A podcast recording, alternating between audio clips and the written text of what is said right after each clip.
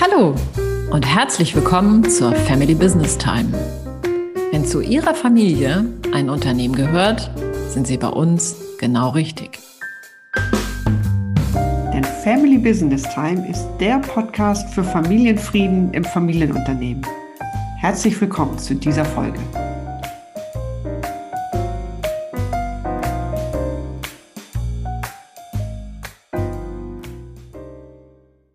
In unserer heutigen Folge Erziehung zur Nachfolge geht das. Da spreche ich mit Susanne Dahnke darüber, wann und wie Gespräche über die unternehmerische Nachfolge in der Familie geführt werden sollten. Und außerdem erfahren Sie, warum die unentgeltliche Mitarbeit im Unternehmen für das Gelingen der Nachfolge ein großer Stolperstein sein kann. Mein Name ist Carola Jungwirth. Mein Name ist Susanne Dahnke. Wir begleiten Sie dabei, Ihre Familie und Ihr Unternehmen sicher in die Zukunft zu führen und dabei den Familienfrieden zu bewahren. Susanne, als Coach von Unternehmerfamilien, da ist ja einer deiner ganz zentralen Leitsätze, machen Sie die Nachfolge zu einer Familienangelegenheit. Mhm. Guter Satz, wie ich finde. Und damit ermutigst du ja die Familien schon weit vor der eigentlichen Regelung der Nachfolge über Nachfolge nachzudenken und miteinander ins Gespräch zu kommen. Und wie du das genau machst und wie das am besten funktioniert, darüber möchte ich heute gerne mit dir sprechen. Was sollte denn deiner Meinung nach, oder besser gesagt, wer sollte deiner Meinung nach denn das Gespräch über die Nachfolge eröffnen? Also das ist für mich ganz klar Aufgabe der Eltern, die ganz bewusst die Kommunikation mit den Kindern über dieses Thema gestalten. Mhm.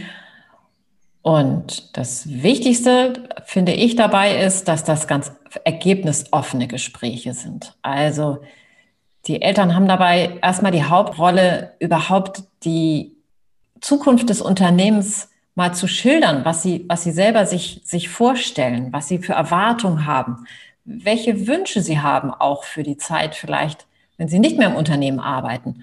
Und aber auch, welche Wünsche sie an die Nachfolge haben. Und dabei geht es auf keinen Fall darum, irgendwie Forderungen zu stellen, sondern, das finde ich total wichtig, sich nicht in die Lebensplanung und Berufsplanung der Kinder einzumischen, sondern sich darüber auszutauschen, welche Ziele und welche Wünsche jeder hat, so dass jede Person von der anderen weiß, wo sie steht, was sie sich wünscht, was sie sich vorstellen kann, heute in diesem Moment und was nicht. Und da merkt man schon dran, diese Gespräche sollten möglichst regelmäßig geführt werden, weil Kinder entwickeln sich, auch die Senioren entwickeln sich und man sollte in einer gewissen Regelmäßigkeit immer mal wieder fragen, wo stehst du gerade? Was, hm. was sind deine Erwartungen? Und wer sollte an diesen Gesprächen denn deiner Meinung nach teilnehmen? Also nur die Familienmitglieder, die unmittelbar was mit dem Unternehmen zu tun haben oder die gesamte Familie? Wie, wie siehst du das? Also die Gespräche, die mir vorschweben, die beginnen also ich denke mal so vor der Berufswahl, wenn die Junioren sich anfangen, damit zu beschäftigen, wo soll es hingehen in meinem Leben, was, was möchte ich arbeiten sozusagen. Und da würde ich alle meine Kinder in, mit einbeziehen. Und ich würde das in der Kernfamilie erstmal lassen. Bei Unternehmen, die in Stämmen organisiert sind, finde ich es auch wichtig, dass jede Kernfamilie für sich erstmal schaut um dann, wenn Klarheit ist über die Jahre und über, über die Reifung sozusagen, das Erwachsenwerden der Kinder, dann vielleicht auch gemeinsame Gespräche zu führen. Aber erstmal sehe ich die Kernfamilie. Hm. Du, und in einer, sagen wir mal, idealen Gesprächssituation, äh, welche Grundanstellungen bringen denn die Unternehmereltern, also wenn wir jetzt mal in der Konstellation bleiben, welche Grundeinstellungen bringen diese Eltern mit, um das Gespräch offen führen zu können? Also ich würde es vielleicht sogar noch größer machen, nicht nur in der idealen Gesprächssituation, sondern eine ideale Nachfolgesituation. Mhm. Die sieht aus meiner Sicht so aus, ich habe da einen Unternehmer gerade vor Augen, kann ich gleich noch mal was zu erzählen. Also die sieht idealerweise so aus, dass die Eltern ja so ganz ähm, positive berufliche Role Models sind. Mhm. Und dazu gehört aus meiner Sicht, ähm, dass sie die Grundbedingungen ähm, in Familie und Betrieb ganz bewusst und aktiv gestalten. Also das heißt, diese Eltern, die sehen sich im Unternehmen als Vorbild, sie sind gute Kommunikatoren und haben ein wertschätzendes Menschenbild und sie leben eine gute, selbstreflektiere Selbstführung und übertragen all das, was sie im Unternehmen da so ganz gezielt und bewusst ähm, gestalten, auch auf die Kommunikation mit ihren Kindern. Mhm. So, das heißt, diese klaren Werte und, und diese klare Haltung dieser Unternehmer, die kann im Idealfall eine große Anziehungskraft auf den Nachwuchs haben. Und ich meine, das ist ja das, was, was man sich wünschen kann als Eltern, dass der Nachwuchs sich von der Tätigkeit der Eltern angezogen fühlt und ja, einfach Lust hat, diesen, in diese Fußstapfen, nicht in diesen Fußstapfen zu folgen, aber diesen Nachfolgepfad zu beschreiten. So würde ich es mal bezeichnen. Mhm. Dann frage ich doch gleich nochmal andersherum. Was fällt den Eltern denn am schwersten in dieser Gesprächssituation nach deiner Erfahrung? Also, ich stelle immer wieder fest, wenn Eltern selber ähm, Scheu davor haben, auch ihre Ängste zu formulieren. Ja, was passiert, wenn wir keinen Nachfolger finden? Ähm, ja, was passiert mit meiner Endlichkeit? Ich muss irgendwann aufhören zu arbeiten. Also das heißt, wenn, wenn, wenn Ängste im Raum sind, dann wird das absolut direkt auf, auf die Kinder natürlich übertragen und dann werden keine offenen Gespräche geführt. Dann stellen wir nicht fest, was will der andere. Dann dann haben die eher Angst zu hören, was der andere will. Es kann ja auch bedrohlich sein zu hören, keines der Kinder möchte jetzt die Nachfolge antreten. Und ich denke, das ist eins der ja, Königsdisziplinen in der Kommunikation zwischen Eltern und Kindern sowieso, aber erst recht, wenn es um das Familienunternehmen geht, was da in der Mitte mhm. steht. Und kannst du Unterschiede in den verschiedenen Elterngenerationen feststellen? Also ja. Eltern mit 50, 60, 70, wie, wie oh ja. ist da deine Erfahrung? Oh ja, also ich, ich darf ähm, im Moment ähm, mit äh, zwei Familien arbeiten, da sind die Eltern zwischen, ja, gerade mal 60, ein bisschen älter als, als ich. Und die haben, denke ich, so habe ich das auch mit meinen Kindern gemacht, ähm, so einen Erziehungsstil gelebt, die, die Kinder sozusagen, den Kindern entsprechend ihrer Altersphase auf Augenhöhe zu begegnen. Mhm. Also das heißt, mit denen wurde schon recht früh darüber diskutiert, ja, wo fahren wir gemeinsam im Urlaub, wie soll dein Zimmer aussehen, wie richten wir das ein. Also das heißt, das sind Kommunikatoren, die ihre Kinder ja, wertschätzen und auf Augenhöhe begegnen, an deren Meinung interessiert sind, sie auch vielleicht um Meinung fragen. Und bei denen Senioren, die ja eher so 75, 80 sind, die haben natürlich einen ganz anderen Stil, einen anderen Führungsstil im Unternehmen, aber auch Erziehungsstil.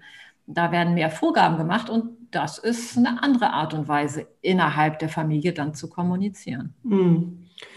Du hast äh, vorhin den schönen Begriff Work-Life-Balance äh, genannt. Was ist denn deine Erfahrung oder was rätst du deinen Klienten? Wie sie mit diesem heiklen, ich sag mal, mit diesem heiklen Generationsthema umgehen. Und ist das gleich in diesen Erstgesprächen Gegenstand der Gespräche?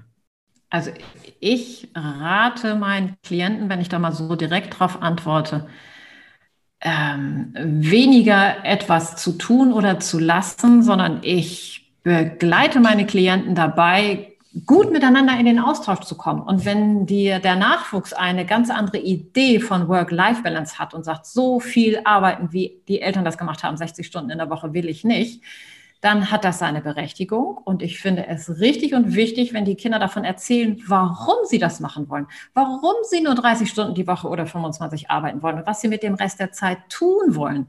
Denn viele dieser jungen Menschen haben ganz tolle auch auch ehrenamtliche Aufgaben in der, in der anderen Hälfte der Arbeitszeit zu verrichten. Und also ich, ich möchte einfach nicht pauschal sozusagen raten, das eine ist besser oder das andere, sondern ich bringe die Generation in Begegnung, damit sie verstehen, warum da unterschiedliche Perspektiven drauf sind. Mhm. Du, und nochmal zurück auf die Erstgespräche und vielleicht lass uns mal den Scheinwerfer ein bisschen auf den Nachwuchs äh, werfen. Ist es denn in deiner Erfahrung ähm, notwendig, dass die Ausbildung des Nachwuchses, denn auch das wird ja in diesen Erstgesprächen Thema sein, also dass die schon auf die Nachfolge ausgerichtet ist?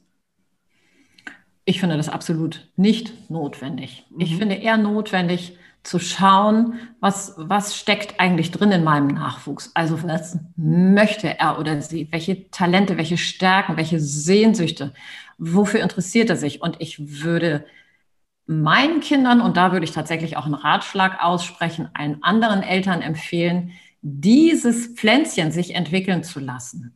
Und das kann ganz gut sein, dass das was ganz anderes ist als das, was im Unternehmen gefordert oder nötig wäre. Es kann aber auch sehr gut sein, dass über die Reifung, über den Reifungsprozess dieses Nachwuchses ähm, sich da sozusagen Ergänzungskompetenzen entwickeln, die vielleicht, ich nehme mal eine pädagogische Ausbildung, ähm, dann nach Berufserfahrung im pädagogischen Bereich diesen jungen Menschen ins Unternehmen bringt und dort ähm, Personalentwicklung, also mhm. Human Resources ähm, mhm. Ähm, zu machen. Mhm. Also das heißt, ich, ich scheue mich sehr davor, den Jugendlichen eine Vorgabe zu machen, das habe ich ja vorhin schon mal gesagt, sondern ich bin ein großer Fan davon, dieses Pflänzchen ja gedeihen zu lassen und aus, aus diesem Menschen herauskommen zu lassen, wofür er steht, was er der Welt sozusagen bieten kann. Mhm. Und was kann der Nachwuchs denn konkret dazu beitragen, dass diese ersten Gespräche in, in der Familienrunde, dass die gelingen? Also der Nachwuchs, der ja ähm, es kennt, dass seine Meinung gef gefragt ist, dass der dem auf Augenhöhe entsprechend seiner, äh, seines Alters begegnet wird, der wird sich vermutlich in so einer Gesprächssituation erfreut sein, zeigen, daran teilzuhaben. Und ich kann mir auch vorstellen, habe ich auch selbst schon erlebt, da gibt es junge Menschen, 18, 20, 22, die nicht darauf aus sind im Sinne von, boah, das ist ein tolles Unternehmen, das will ich mir unter den Nagel reißen, sondern die sich der Rolle der Verantwortung, die dann irgendwann später auf sie zukommt, schon sehr früh bewusst sind und die auch konkret Fragen stellen. Ja, wie geht das denn? Und, und, und was heißt das denn, Gesellschafter eines Unternehmens zu sein? Und soll ich denn da nachfolgen? Will ich das? Also Menschen, die einfach interessiert sind an, an ihrem Umfeld. Ähm, das wäre natürlich eine super, super Voraussetzung für gelungene Gespräche von beiden Seiten aus. Mhm. Und kannst du das, was du jetzt abstrakt dargestellt hast, was Eltern mitbringen sollten, was der Nachwuchs mitbringen sollte, vielleicht nochmal anhand eines Beispiels ähm, für eine gelungene Kommunikation darstellen? Mhm. Also ich habe gerade eine Unternehmerfamilie im Sinn. Das ist der Senior, der ist irgendwie 63 und er hat relativ junge Kinder. Es ist ein ziemlich großes Unternehmen im Süden von Deutschland. Und also jung heißt 18, 22, 24, 26. Und mit dieser Familie darf ich jetzt inzwischen, ich glaube, im dritten Jahr arbeiten. Wir sehen uns immer alle halbe Jahre für einen Tagesworkshop. Und ähm, da arbeiten wir daran, genau diese Fragen, die diese jungen Menschen haben. Ja, was heißt das denn, Unternehmerfamilie zu sein? Was, was heißt das auch im Umgang mit den anderen Menschen, also mit meinem, mit meinem regionalen und sozialen Umfeld? Und, und, und muss ich irgendwie anders sein, als ich bin? Also das heißt, all diese Fragen, die diese jungen Menschen bewegen, die ähm, betrachten wir da im Workshop. Mhm. Einerseits, also das ist ein Workshop nur unter diesen jungen Menschen. Und dann gibt es Workshops, da ist der Senior dabei und auch seine Schwester, die auch noch Anteile am Unternehmen hat. Und da gucken wir uns an, ja, was, was ist, wo steht das Unternehmen eigentlich gerade? Was dürfen diese jungen, sollen diese jungen Menschen jetzt auch schon wissen, damit sie wissen, was auf sie zukommt, damit sie die Lage nicht einschätzen können, das wäre viel zu früh, sondern ein Gespür dafür bekommen, ja, was es heißt, Unternehmerfamilie zu sein.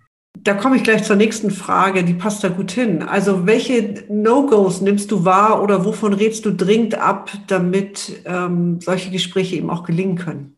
Ja, ich würde sogar noch weitergehen. Nicht nur, dass solche Gespräche gelingen können, sondern dass dieser Nachfolgepfad gelingen kann. Mhm. Und also ein Gegenbeispiel, das habe ich jetzt zum Beispiel in der Hotelbranche erfahren. Da ist es ja so, dass die Unternehmer, die Hoteliersfamilie ganz oft am Ort des Hotels lebt. Das heißt, die Kinder, die machen manchmal ihre Hausaufgaben in der, im Restaurant und mhm also das heißt, da ist eine ganz, ganz, ganz starke Nähe zwischen Betrieb und Unternehmen. Und diese Nähe, die führt manchmal dazu, dass diese, dass diese beiden Systeme sich geradezu miteinander verschmelzen. Also dass man nicht weiß, wo hört Familie auf und wo fängt Unternehmen an. Das ist natürlich im Hotel sehr, sehr extrem. Es gibt auch Unternehmen, die produzierendes Gewerbe sind, die alle im Unternehmen arbeiten, also alle Angehörigen haben irgendeine Aufgabe im Unternehmen, auch schon die Jugendlichen, die fahren dann vielleicht irgendwie Werbeflyer aus, ich habe keine Ahnung was. Und ähm, das heißt, da, auch in diesen Konstellationen ist das manchmal so eng, dass es für, für den Nachwuchs nicht klar ist, was ich hier tue. Ist das jetzt eigentlich eine Aufgabe, weil ich Kind dieser Eltern bin oder ist das eine Aufgabe, weil ich diese, diesen, diesen Job hier mache, diese Aushil mhm. diesen mhm. Aushilfsjob? Und diese Verschmelzung und diese Unklarheit, die ist sehr oft ja nicht förderlich für den Nachfolgeweg, so nenne ich das mal. Mhm. Das äh, führt ja gleich zum anderen ganz heiklen Thema, wie ich finde, nämlich das Thema Mitarbeit im Betrieb. Du hast das ja gerade schon so geschildert, Flyers austragen oder so ähnlich. Äh, wie sollte deiner Meinung nach damit in diesem Kontext umgegangen werden? Also für mich ist es selbstverständlich und da wiederum würde ich auch einen Ratschlag geben, immer davon auszugehen, dass Tätigkeiten, die der Nachwuchs im Unternehmen tut, dass die honoriert werden. Also ganz schlichtweg darum, weil das eine Aufgabe im Unternehmenskontext ist. Und jede mhm. Leistung, die da erbracht wird, das muss ja nicht viel sein. Also ein junger Mensch entsprechend sozusagen seines Alters.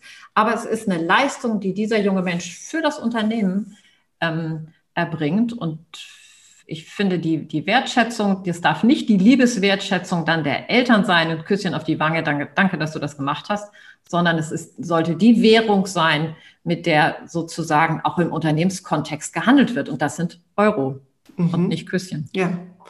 Also auch da die Einhaltung der Systeme und der, der Regeln und der Währung, wie du es gerade so schön gesagt hast, ja. des jeweiligen Systems. Ja. ja. Ja, ich danke dir. Wir kommen schon zum Ende. Ähm, Danke für das Öffnen dieses reichhaltigen Erfahrungsschatzes. Ich nehme für heute mit, dass eine bewusste Kommunikation wirklich der Grundstein für eine erfolgreiche Nachfolge, für den, das Legen des Nachfolgepfades, wie du es gesagt hast, ist. Und bewusst im Sinne von angemessen und rechtzeitig miteinander über die Nachfolge ins Gespräch zu kommen. Und bewusst auch in dem Sinne, dass allen Beteiligten klar ist, ob sie in einem familiären oder unternehmerischen Kontext miteinander sprechen, beziehungsweise in welcher Währung sie bezahlt werden, wie du so schön gesagt hast. Dankeschön. Mhm. Kommen wir zu unserem heutigen Inspirationsimpuls.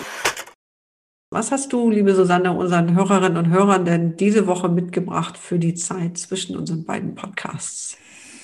Ja, ich habe eine Studie mitgebracht und die heißt zufälligerweise genauso wie unsere Episodenfolge heute, nämlich Erziehung zur Nachfolge. Geht das?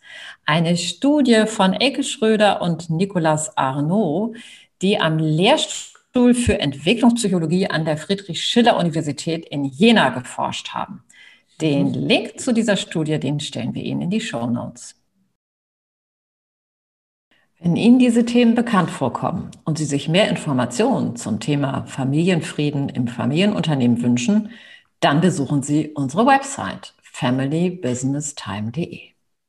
Dort können Sie sich auch direkt zu unserem kostenfreien monatlichen Webinar anmelden. Das Unternehmen, die Familie und ich. Darin erfahren Sie, warum welche Stolpersteine in Familienunternehmen und Unternehmerfamilien auftreten und wie man diese lösen kann. Wir freuen uns auf Sie.